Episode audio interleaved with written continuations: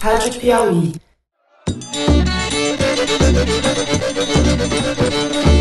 Olá, está começando mais um Foro de Teresina. Eu sou Fernando de Barros e Silva, diretor de redação da revista Piauí.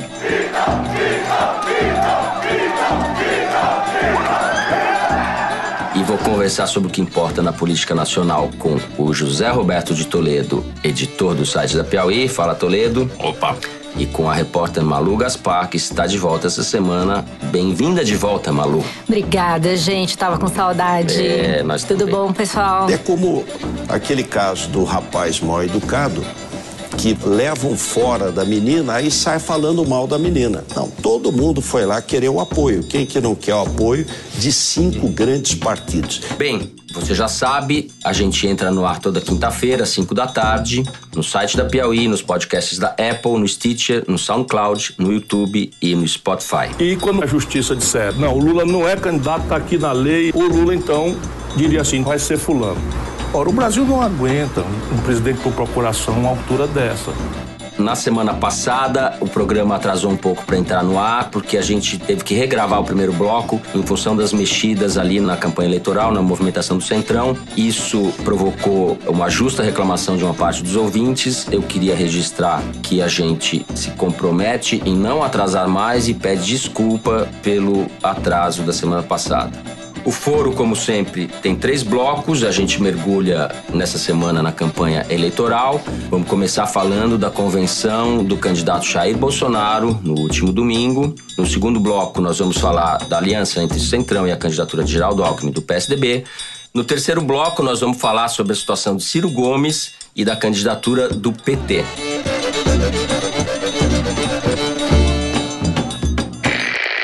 Bem, no último domingo, num evento que reuniu mais de duas mil pessoas no Rio de Janeiro, Jair Bolsonaro lançou sua candidatura à presidência e disse o que nós aqui no Foro já sabíamos, que ele não é o salvador da pátria.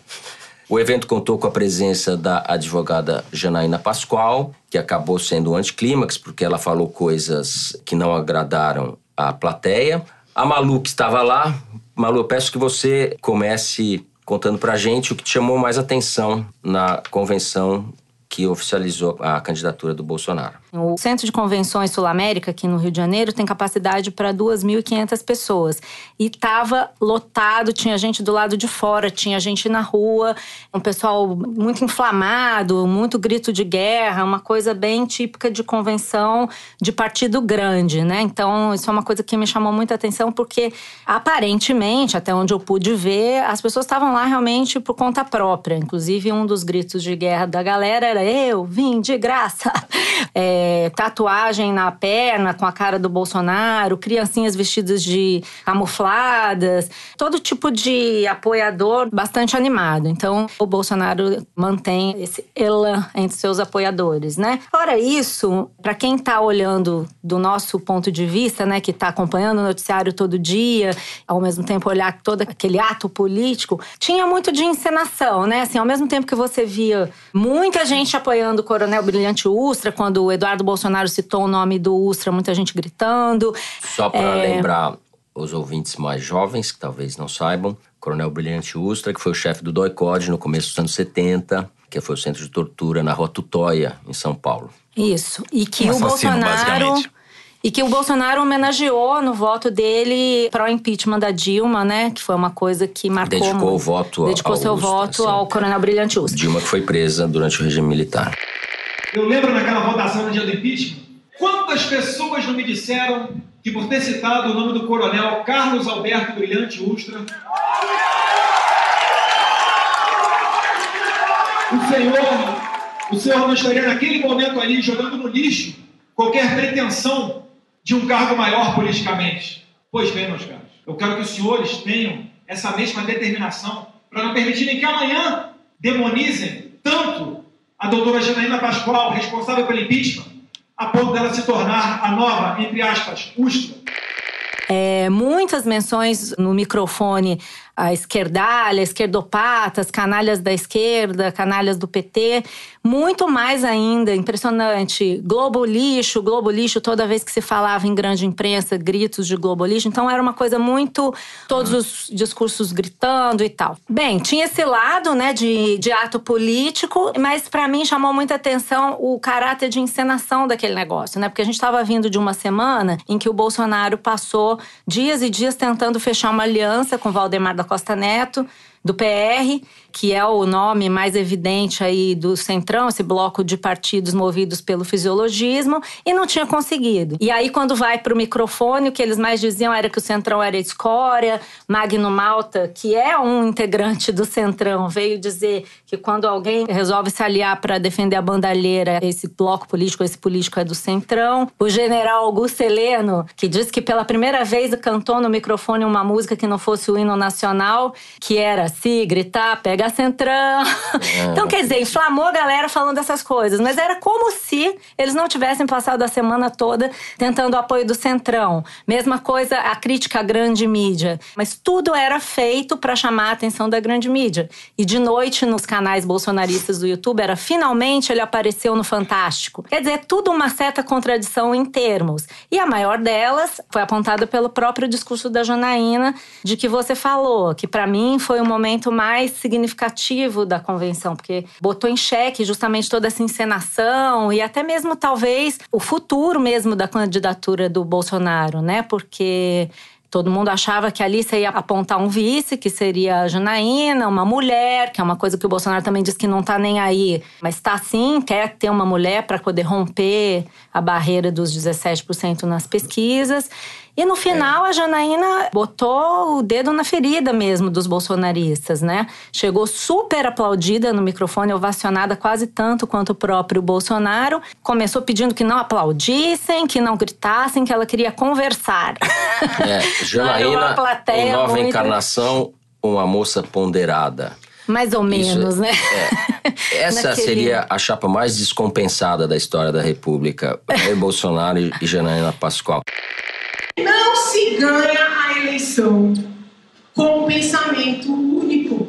Os seguidores, muitas vezes, do deputado Jair Bolsonaro, eles têm uma ânsia de ouvirem um discurso inteiramente uniformizado. Reflitam se nós não estamos correndo risco de fazer o PT ao contrário mais um indicador de que é uma candidatura só, bastante mambembe. Olha essa. que curiosa, só para contar uma cena curiosa da convenção, eu estava ali assistindo o discurso da Janaína e na minha frente tinha um Chaplin, um cara vestido de Charlie Chaplin, com o cara do lado que era tipo coach do Charlie Chaplin, o cara que estava levando o Charlie Chaplin, o sonho do Charlie Chaplin era botar a faixa presidencial no Bolsonaro naquele dia, ele estava muito animado e tal. E a Janaína foi falando e eles ficaram se olhando e quando acabou o coach do Charlie Chaplin falou assim: "Ih, essa aí acabou acabou de perder a vice. então era uma coisa que até o Charlie Chaplin reparou, assim, acho que não tem a menor chance, foi um anticlímax total. Assim. É. Toledo, a pergunta que não quer calar. Bolsonaro, apesar dessa estrutura mambembe, do fato de não ter vice, vai ter entre 8 e 12 segundos de televisão no horário gratuito. Apesar disso, ele ainda é um candidato competitivo? É, e eu acho que ficará mais se a Janaína aceitar ser vice dele. Por isso eu estou lançando aqui hoje o movimento Aceita a Janaína. Porque, pensa bem, Bolsonaro é eleito. Quem vai fazer campanha pelo impeachment do Bolsonaro sabendo que a Janaína assume no lugar dele? Eu sempre achei que isso era uma estratégia. ah, é, que cenário de horror. É, é uma coisa, é um lance Melhor de... ficar ele mesmo, né? Dado é um lance de extrema inteligência, tá certo? Então eu acho que a Janaína vem para somar a candidatura do Bolsonaro e especialmente com esse discurso de não vamos ter um pensamento único. A Laerte fez uma crítica curiosa. A pergunta foi: pensamento? Enfim, Bolsonaro continua competitivo, não há nenhum sinal nas pesquisas de que ele esteja perdendo eleitores, ao contrário, está bem estável.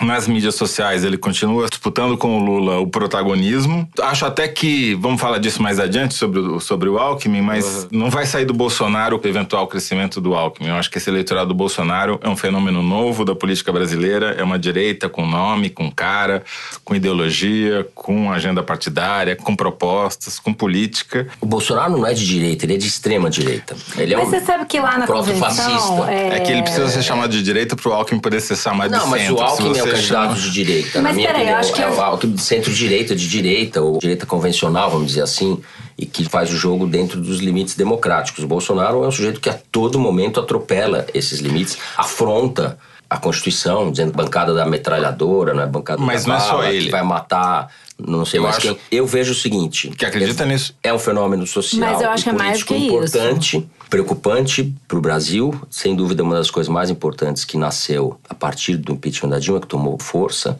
A Janaína, curiosamente, talvez seja o elo perdido entre a parlamentada, como diz o Marcos Nobre, uma coluna assinada na Piauí, e o brilhante Ustra, que reencarna na figura do Bolsonaro apesar da força dessa extrema direita, da demanda dessa gente por autoridade, por um alguém que vai pôr ordem nessa porra, etc, por esse discurso que você não sabe se quer destruir tudo ou construir tudo. O registro é fascistoide.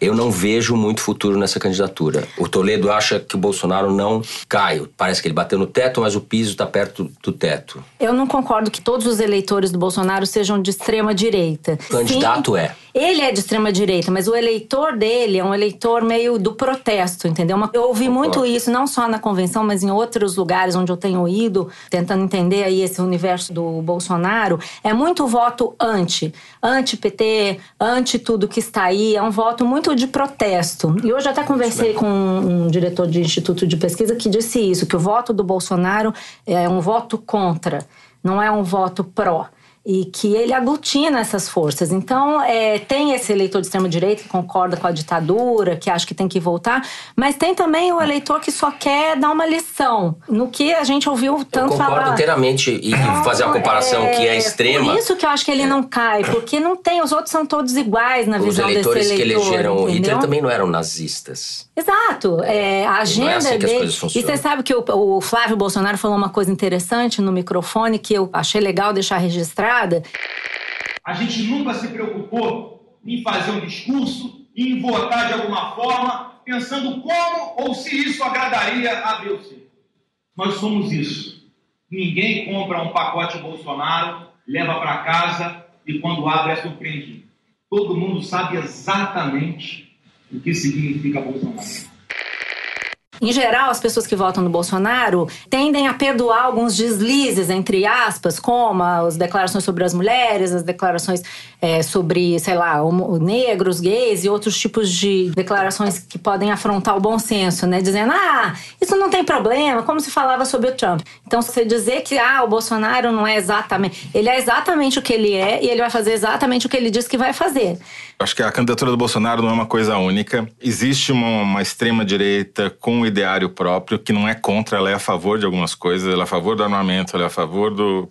Redução da Sim, é, maioridade mas penal. o voto é de etc. protesto. Então, você tem um subgrupo da candidatura do Bolsonaro que tem proposta, que tem ideário, que veio para ficar. Esses caras estão fechados com o Bolsonaro porque eles são o Bolsonaro. O Bolsonaro encarna essas pessoas. Ele é o espelho desse pensamento. Isso é uma mistura de militarismo com neopentecostalismo radical. Você tem um lado que ele cresceu em cima, que é o lado do contra, que é o lado do anti-PT, basicamente. A política brasileira se organizou desde 1989 em PT e anti-PT. E ele ficou com herança, com desgaste do PSDB, envolvimento em corrupção, etc. Ele herdou um pedaço dessa massa que é contra o PT antes de ser a favor de qualquer outra coisa. Não vejo, por enquanto, nenhum sinal de que o Alckmin seja capaz de retirar nenhum dos dois grupos do Bolsonaro. Por isso que eu acho que ele continuará entre 17% e 18% no total das intenções de voto.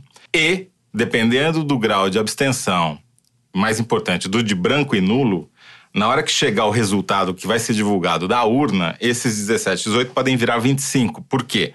Porque o resultado é divulgado com voto válido. Se aumentar branco e nulo, como aconteceu nas eleições extraordinárias que houve entre 2016 e 2018, que foi no Amazonas e em Tocantins, esse percentual do Bolsonaro aritmeticamente cresce para 25. É bom a gente estar tá claro disso, porque uhum. depois o nego vai cobrar. Não, mas as pesquisas falaram 17, o cara tinha 25. É. Não, é matemática, né? Uhum. Então, eu acho que é isso. Quer dizer, o Bolsonaro, ele tá muito focado tem um discurso muito claro, comunica muito bem, tem os seus instrumentos e não vejo ele se diluindo. Eu ouço que ele vai se diluir desde o começo do ano passado. É, também concordo e todo mundo fala que daqui a três meses ele cai. Daqui a três não meses, cai, só que os três meses cai. nunca caem e agora falta menos de três meses para eleição. Não cai, eu também acho que não cai, não. Bom, mas agora nós temos uma novidade, né? Sim. E podemos falar dela no segundo bloco. Eu levo em conta o que você está falando, não tenho tanta convicção em relação à capacidade dele de se manter nesse patamar uma vez que a campanha comece na televisão. Mas vamos falar disso no segundo bloco, que é sobre a aliança do famoso Centrão com a candidatura do Geraldo Alckmin.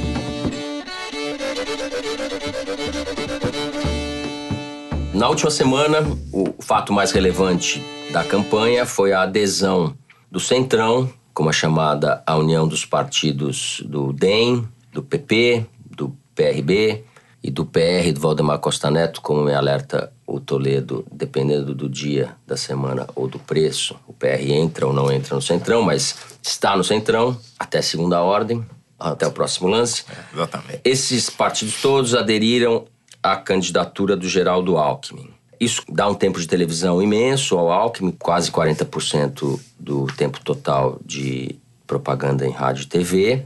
Mas houve um segundo movimento que frustra um pouco as ambições dessa candidatura. O Josué Gomes, filho do José Alencar, que seria indicado pelo PR, pelo Centrão, como candidato a vice, um industrial do setor têxtil de Minas, etc., já tirou o time de campo, embora tenha escrito hoje, quarta-feira, quando gravamos o programa, um artigo na Folha apoiando a candidatura do Alckmin, disse que não vai ser o vice. Toledo, o Alckmin decola ou essa aliança torna a sua candidatura pesada demais? Então, é uma contradição em termos. O Luiz de Maza, nosso produtor aqui, fez um levantamento histórico muito importante, mostrando que em 2002 e 2006, nas eleições presidenciais, a candidatura do Serra em 2002 e do próprio Alckmin em 2006 tinham mais ou menos o mesmo tempo de televisão que o Alckmin vai ter agora, cerca de 40% do tempo e uma quantidade gigantesca de inserções, mais de 300 inserções, que é o que conta, né? Hoje em dia a gente sabe que as propagandas de 30 segundos, 15 segundos, 45 segundos são muito mais importantes porque elas vão ao longo da programação do que aquele horário fixo no horário do almoço, por exemplo. Né? Ou seja, esse horário de televisão ele é importante porque colocou tanto o Serra quanto o Alckmin no segundo turno nessas eleições, mas não foi suficiente para fazer eles ganharem a eleição. Então a questão que fica. É, mas aí é outra coisa, Sim. né? Porque dois turnos. No entanto, essa é uma eleição que quem for no segundo turno, é, se for com Bolsonaro. O problema tá, é chegar lá. Tá no jeito. Quando a gente analisa o movimento das redes sociais para tentar avaliar o grau de engajamento do eleitor na eleição, a gente percebe que ele continua muito baixo. Tão baixo que o principal drive de interesse das eleições presidenciais para todas as candidaturas que não sejam do Bolsonaro nem do Lula foi o Roda Viva. Ele, o Roda Viva marcou o pico de curiosidade das buscas feitas pelo nome dos candidatos no Google, tanto do Boulos quanto da Manuela Dávila. Vai dizer, bom, mas os dois são nanicos. Mas também aconteceu com o Alckmin, é. também aconteceu com o Ciro e também aconteceu com o Álvaro Dias, enfim, com e todos é um os outros que já foram entrevistados. Muito pouca audiência, né? Bom, é um programa quer dizer que a campanha não começou, de certa forma. Né? Exatamente. Né? É esse que, eu, esse que é o meu ponto. A questão é se a gente vai assistir nessa é, eleição a transferência da influência da telona da televisão para a telinha do celular. Segundo o Ibope, 70% dos eleitores continuam dizendo que a principal maneira deles se informarem sobre a eleição e definirem seu voto ainda é a televisão. Quantos por cento é? 70 não é excludente isto ou aquilo, é isto e aquilo. A novidade, em comparação a 2016, por exemplo, é que houve um crescimento de tudo aquilo que é digital, ou seja, mídias sociais, blogs e portais de notícias online somam mais de 50%, pela primeira vez também. Então, a gente vai ter que esperar a apuração para saber se haverá essa ultrapassagem da telinha em relação à telona. Isso é o que espera, por exemplo, a candidatura do Bolsonaro, que tem uma estratégia quase que 100% digital. Ela vai usar o tempo de televisão para dizer, vai lá no meu canal no YouTube, sei lá, no Facebook, sei lá onde. Marina também, né? Exatamente. E já acabou Menos- o tempo com essa frase. Não, dá exatamente essa frase. Dá para dizer o endereço e vai, vai lá, entendeu? Para ouvir o que eu tenho para dizer. O Alckmin, voltando à sua pergunta, junto com o Centrão, importa o governo Temer. Vai ser muito difícil ele não se colar à imagem do Temer, tendo na sua base de apoio, contando o tempo de televisão na sua coligação, pessoas que ocupam os ministérios do governo Temer. E foram, inclusive, empurrados a apoiar o Alckmin porque corriam o risco de perder esses cargos no ministério por pressão do próprio Temer. Então, essa contradição em ser governo, representar o governo, mesmo que indiretamente, mesmo que a candidatura Meirelles seja a candidatura oficial do Temer, e em troca do tempo de televisão, é um saldo que a gente Não sabe qual Não é. sabe. Mas qual você mencionou num programa passado a quantidade de pessoas que ainda está indecisa. Sim. Lembra que a gente falou das mulheres? 43% que é- de nem nem, nem Qua- Lula é, nem Bolsonaro. Exatamente, nem nem e são principalmente mulheres que trabalham e que vão decidir seu voto no final. Exatamente. Essas mulheres, supõe-se, pela tendência que vem sendo apontada até aqui, tendem a não migrar para o Bolsonaro. Segundo o que me disseram também essa semana, as qualitativas internas de Instituto de Pesquisa mostraram que caiu muito mal o gesto de botar uma criancinha apontando arma no palco, que isso assusta as mulheres, que o Bolsonaro fez aí num evento recente, né? Então, eu acho que o Alckmin está fazendo isso, né? Vai tentar cavar um aumento de preferência eleitoral nesse público, porque eles também sabem uma coisa que está todo mundo apostando, que o que importa é para o segundo turno. Porque todo mundo acha que num segundo turno com o Bolsonaro, o voto útil carrega você até o final da eleição, né? Ele precisa chegar Então- a 17, 18%. Eu acho que. Tendo hoje oito, né? É, tem Por de aí, 6 a 8 oito, é. oscilando nessa faixa, mais para 8 do que para 6. É, e aí acho que eles apostam nisso que você falou e também na cobertura, né, Zé? Porque agora também as grandes TV, principalmente a Globo, vai ter um tempo fixo para cada candidatura. Vai ter os debates. Vai ter os eles Vão ter que debates. participar, porque é- o que esse levantamento do Roda Viva mostrou até agora é que é uma campanha de eventos. Você precisa ter algum fato acontecendo para as pessoas prestarem atenção Uhum. É, senão as pessoas vão se informar espontaneamente. Né? Elas não Ninguém tá vão nem atrás da informação se não tiver alguma coisa que a chame para isso. Então, os debates vão ter um papel muito importante. Portanto, eh, participar dos debates passa a ser estratégico, principalmente para essas candidaturas que não têm tanto tempo de televisão. Só o último dado, prometo ficar quieto sobre Alckmin agora. É a maior coalizão do Ocidente, como alguém fez a piada, Uau! porém com um orçamento pindamonhanguense, entendeu? Quer dizer, eles continuam. Ó, nós do Vale não gostamos desse tipo de afirmação. Eu sou de Cruzeiro, vizinho de Pinda. Cruzeiro do mas Sul. é, mas é um jeito de ser do Geraldo Alckmin. Ele continua sem comitê de campanha. Tem lá onde Hum. fica a produtora, que fica toda a equipe de comunicação. E o comitê mesmo é a sala de 50 metros quadrados onde fica o escritório político do Alckmin. Franciscano, pô. Campanha franciscana. Vai muito longe com, esses, com esse orçamento. É, Eu acho o seguinte: essa adesão do Centrão coloca o Alckmin no jogo como candidato, a meu ver, favorito para ir para o segundo turno, porque esse pessoal do Centrão não tem simpatia especial pela democracia, não gosta de perder. Eles sabem o que estão fazendo. Não estou falando que eles sempre ganham, mas eles sempre estão no poder. Poderiam ficar com o Bolsonaro, poderiam ficar com o Ciro, foram para todo lado e acabaram com o Alckmin. Por quê? É uma questão para a gente perguntar. Qual o potencial de crescimento dessa candidatura? Tem muito potencial de crescimento. Ele tem realmente o problema do governo Temer, porque o PSDB está no governo Temer, o Aloysio Nunes Ferreira é o chanceler, o Serra foi um dos artífices do impeachment da Dilma, etc. O Centrão está no governo, mas o governo tem uma candidatura até segunda ordem. Então, a adesão do Centrão, de certa forma, livra, desobriga o Alckmin de ter o PMDB na sua coligação. Ah, e o Centrão o PMDB não vai regional, né? estar oficialmente com o Alckmin. Que dá a ele um discurso de tentar Uhum. manter, do ponto de vista dele, os adversários vão tentar colar que ele é a continuidade do Temer e ele vai dizer que o Temer tem um candidato, que o candidato da continuidade do Temer é o Henrique Meirelles, não sou eu. É.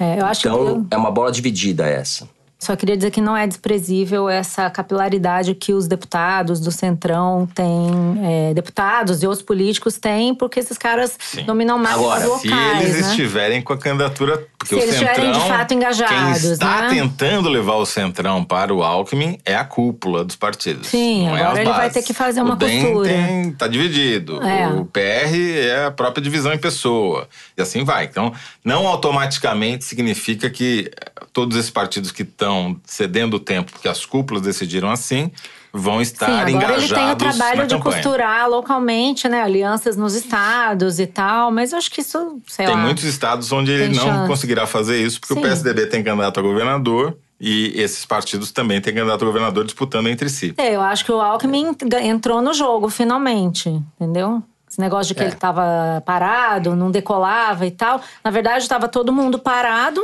e agora talvez ele Penso tenha uma se chance. houve algum movimento que a gente ainda não soube captar do establishment, porque embora os mais ricos eh, tenham um, um segundo escalão aí do mercado financeiro, tudo que está seduzido com o Bolsonaro e acha que, enfim, o pessoal do dinheiro grande mesmo, os grandes bancos, Rede Globo, etc., talvez tenham feito um movimento não sei, isso teria que ser Ah, eu apurado tenho um bastidor pra contra o isso. Bolsonaro. Eu acho que o Bolsonaro não é à toa que o Bolsonaro está batendo, porque ele percebeu isso talvez reforce no eleitorado que ele já tem a imagem de outsider, de pessoa que enfrenta todos, etc. Mas vai asfixiando essa candidatura ou vai deixando ela dentro daquele espaço encurralado. Só para reforçar isso que você falou, eu tive com uma pessoa em São Paulo que teve com os empresários que estiveram num jantar na casa do Abílio Diniz com o Bolsonaro. Bolsonaro falou sobre o que, que ele achava que devia ser feito, o seu programa e tal, e quando acabou, um deles vira pro outro e fala assim: Meu Deus, tamo ferrado, temos que ajudar muito o Geraldo.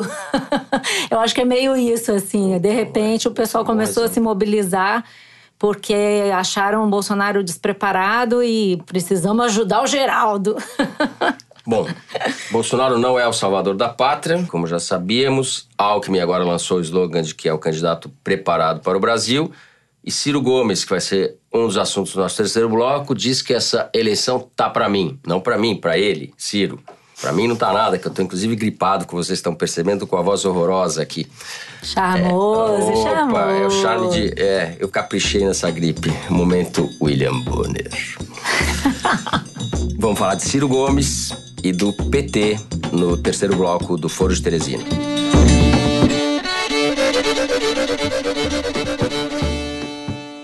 Um dos perdedores do movimento do Centrão, talvez o maior perdedor, tenha sido Ciro Gomes. Fez o cortejo, tentou fazer a dança do acasalamento com esses partidos e acabou sozinho. Não sabemos se ele vai conseguir o PSB. Ele está atrás do PSB agora. Eu conversei com algumas pessoas, duas delas do PT, e há uma avaliação de que o Ciro calculou mal o que aconteceria com o Lula no momento em que o Lula foi preso, ou no momento do julgamento, antes da prisão. Lá em janeiro, houve um esboço de conversa e uma proposta que para o Ciro era bastante incômoda, de que o Ciro pudesse ser vice do Lula.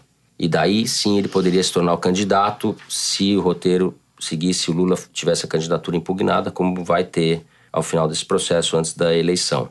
O Ciro recusou isso e achou que ele ia ser o candidato que ia se beneficiar da situação do Lula.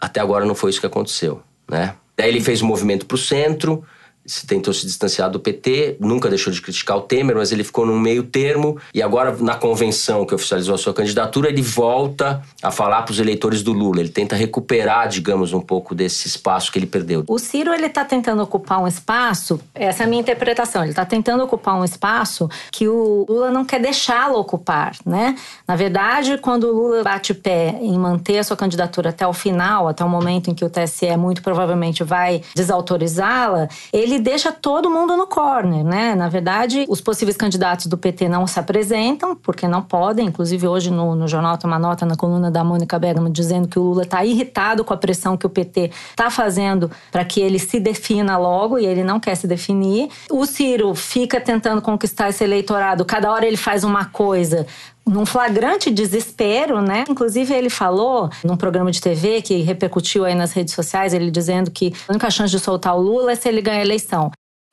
O país está precisando de pulso, de liderança, de autoridade, né? até para corrigir a carga. Você imagina se um caba desse outro lado, o Lula tem alguma chance de sair da cadeia? Nenhuma. Nenhuma, né? Só tem chance de sair da cadeia se a gente assumir o poder e organizar a carga, botar juiz para voltar para a caixinha dele, botar o Ministério Público para voltar para a caixinha dele e restaurar a autoridade do poder político. E, de novo, como uma tragédia, só resta eu.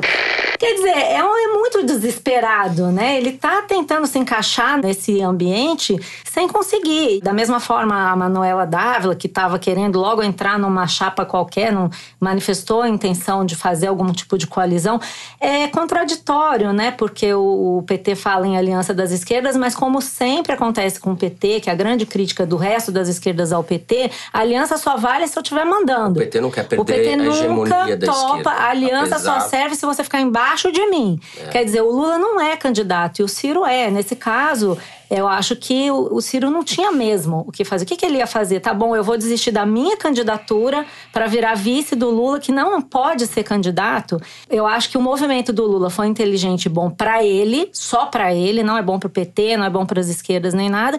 E agora criou-se um, uma armadilha aí, tem um, uma encruzilhada, o pessoal da esquerda tem que sair dessa encruzilhada. Muito difícil. Eu não chamaria o movimento do Ciro de desespero, porque está funcionando.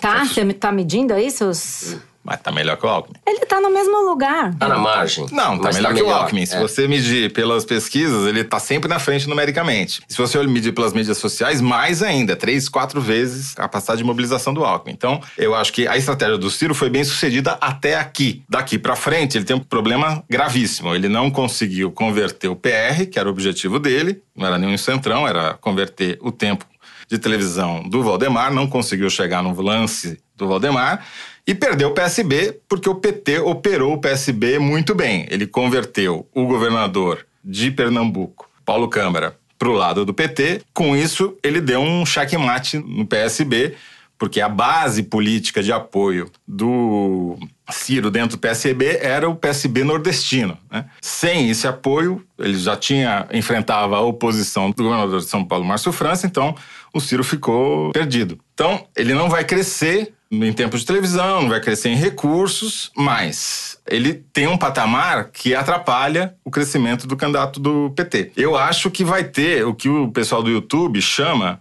de conversão de audiência. Quando uma empresa precisa crescer o seu canal no YouTube, atrair mais gente, ela chama um famosinho do YouTube para fazer propaganda para ela e dizer não, vai lá, entra no canal dela, etc. É o que o Lula vai ter que fazer agora com o candidato dele. Se essa estratégia vai funcionar na reta final ou não, que é o que ele está tentando, né? Aos 45 do segundo tempo, sair da candidatura e lançar ali de um Jacques Wagner um Fernando Haddad da vida, ainda está para ser visto. Mas, historicamente, o PT nunca teve menos de 17% no primeiro turno. Então, objetivamente, qual é o problema? Você tem um candidato à direita com 17, 18, um candidato do PT potencialmente chegando a 17, 18 e um enorme vazio no meio que vai ser ocupado por alguém. O Ciro Gomes perdeu essa oportunidade. Vai eu transferir. acho que o Ciro tá, sim, apavorado É. justamente por causa disso que o Toledo falou. Ele tá antecipando os movimentos que vão. Ele tá congelado. Ele não É. O tem mais Lula- pra onde o ir. Lula, inclusive, me Essa é disseram- encruzilhada.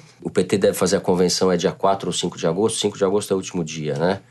E as candidaturas podem ser homologadas até dia 15, é isso, né, Zé? É isso, esse é o calendário. E aí A definição do campanha começa vice, mesmo. a definição do vice do PT deve ficar para o dia 15 de agosto. Isso foi o que me disse um petista que falou com o Lula. O Lula deve Uhum. lançar a candidatura e adiar mais 10 dias. Então o Lula está pensando realmente em esticar a corda até o último segundo. É um risco, né? Porque daí ninguém vai querer desistir o Boulos, ou a Manuela. Ninguém vai Exato. falar, "Eu vou virar vice Exato. do Lula. Com tudo isso, a gente não sabe que vai prevalecer aí na capacidade do Lula de transferir a sua imensa intenção de voto para um candidato do PT. Eu acho que ela é, sem dúvida, muito mais reduzida do que em condições normais, mas alguma coisa vai transferir. E se ele vai passar, se esse candidato passa o Ciro ou não. E se rouba de quem? Deve roubar mais do Ciro, porque O são pessoas que estão. É, o, é, o candidato do PT rouba mais voto do Ciro. Então. Tem é, alguns cruzamentos, Fernando, que mostram quando a gente tem 43% de eleitores nem nem, né, como a gente chamou, que é nem Lula, nem Uhum. Bolsonaro, que hoje grande parte deles não estão com ninguém. Não estão nem com o Ciro, nem com o Alckmin, Certo. nem com a Marina tal. Tem gente que não tá nem aí pra eleição. Na verdade, nós somos aqui maior a exceção da exceção. Não tá é, nem exa- aí pra eleição. Exatamente, os caras têm problemas muito maiores para resolver do que isso. Felizmente a gente é pago para discutir esse assunto, alguém ainda paga, né? Porque senão nem isso teria. Mas enfim, o que eu quero dizer é que não necessariamente você precisa roubar de alguém para crescer, porque você ainda tem ali uns 15, 20 que não estão com ninguém e que podem, é, E esses 15, não vão 20 todos. são da esquerda, você Não, na sua é, medida? são é o eleitor que pende para um lado ou para outro de acordo com a circunstância. Resta saber se nessa eleição ele vai pender para uma candidatura de oposição ao governo, porque economicamente a situação dele está muito ruim, o que seria ruim para o Alckmin, ou se ele vai pender para o lado da moral e dos bons costumes, que seria ruim para o candidato do PT.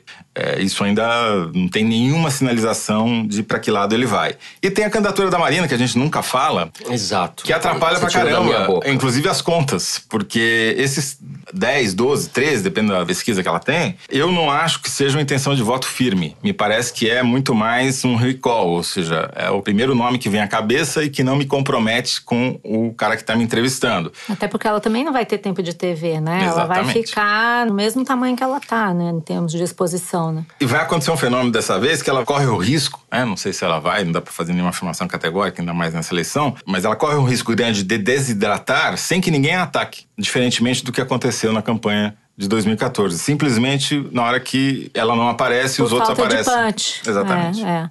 É a candidata diáfana. Agora, se ela soubesse fazer campanha, né, ela teria uma força que é o fato de não ser acusada de nenhum crime, né? Não tem como uma mancha da corrupção, mas não sai do lugar, né? E o PT tá tentando roubar o único aliado potencial da Marina, que é o PROS, um partido que é chefiado por um cara chamado Júnior da Sintética, um vereador lá de Catalão, em Goiás. E o PROS, que está na base do governo Temer, estava negociando com a rede e agora está negociando com o PT, apoiar o candidato do PT, seja ele quem for. É, o próximo mesmo já foi do Ciro balaio. Gomes, não é isso? O PROS foi fundado pelos irmãos Gomes, e, mas eles saíram do partido. Ele, Faz parte do centrão expandido, né? Na verdade, quem fundou foi o Júnior da Sintética, mas os irmãos Gomes precisavam de um partido novo para poder migrar do partido onde eles estavam e fazer a transição para o PDT. Então eles usaram o PROS como uma espécie de trampolim. Agora faltou a gente mencionar um elemento aí nessa encruzilhada do PT, né? Que é o Josué Gomes, né? Bem lembrado. Não sei se é o caso, mas. Não, o Josué Vamos lá. foi a noiva que todo mundo quis e que disse não para todo mundo. E que, incrivelmente, em 2014 estava com o PT, chegou a articular uma aliança com o Fernando Pimentel e hoje, na Folha de São Paulo, assina um artigo apoiando o Alckmin, né?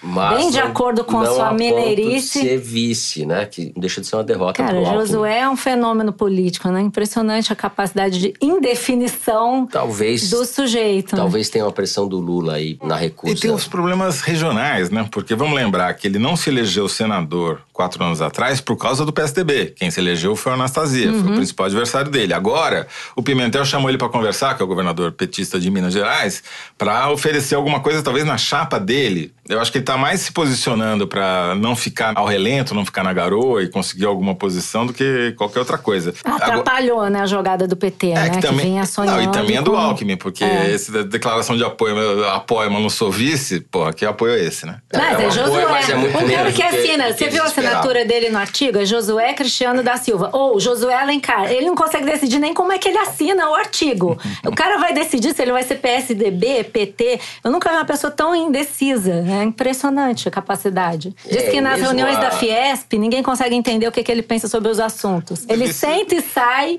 e só esse enrolation. Eu pagaria pra ver uma reunião dele com o Alckmin. Josué para vice de Bolsonaro. Bom, com essa frase infame, nós chegamos ao fim do terceiro bloco do Foro de Teresina e ao tradicional, já tradicional, momento Kinder Ovo. Momento que a nossa produção nos brinda com áudio surpresa. Já tivemos o Arrocha com Flávio Rocha, a Dilma esperando o carnaval chegar, a Janaína Pascoal contra a urna eletrônica. Felipe, o que, que você vai aprontar dessa vez? Solta aí. eu me coloquei e coloquei meu nome como pré-candidato à presidência da República, sabendo que aos olhos do homem eu tinha 0,001% de chance disso acontecer. Mas olha qual o cenário. Nós assinamos um acordo, um contrato, onde nós tínhamos que ter é, no mínimo 5% de aceitação do voto da, do povo, da nação brasileira. Eu creio que o sistema soube disso. E eles nunca nos colocaram nas pesquisas. Nós não saímos em nenhuma pesquisa para saber como é que nós estávamos é, em percentual. E eu não tenho dinheiro para fazer as pesquisas, eu não tenho como. Eu estou visualizei é, para fazer uma pesquisa hoje, o menor valor que tinha era de 1.140 mil. E eu não teria 140 mil para fazer essa pesquisa, então não teria como fazer a pesquisa. Eu não estou à venda, eu não vou compactuar com isso, eu não vou fazer acordos, eu não vou fazer parte desse cenário político. Eu já agradeço a Deus pela oportunidade que ele me concedeu de poder falar dele dentro do Congresso Nacional. O meu prazer em abrir a Bíblia e poder repreender Satanás. Dentro do Congresso Nacional, tudo que se vota lá, quase 100% é contra o povo. Gostaria que você continuasse orando, mas há um tempo, há um tempo determinado para Deus e eu creio que no futuro bem próximo nós vamos ser o presidente da República. Eu creio nisso. Caraca, demorou, mas eu descobri.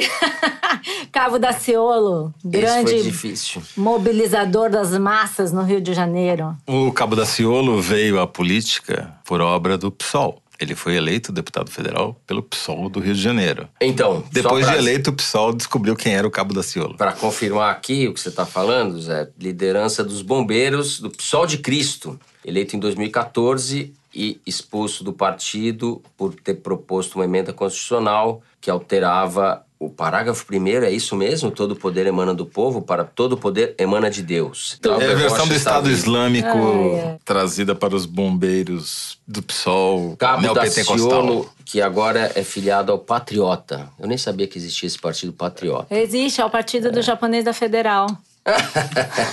Verdade. Sujeito sério que diz que depois que começou a aparecer na TV, pegou muita mulher, não foi isso que ele falou? É, menino. É. É. Provavelmente tá por obra de Deus, segundo a lógica do é. Cabo da Ciolo, né? E o japonês da Deus Federal e do é Sérgio candidato. Moro, né?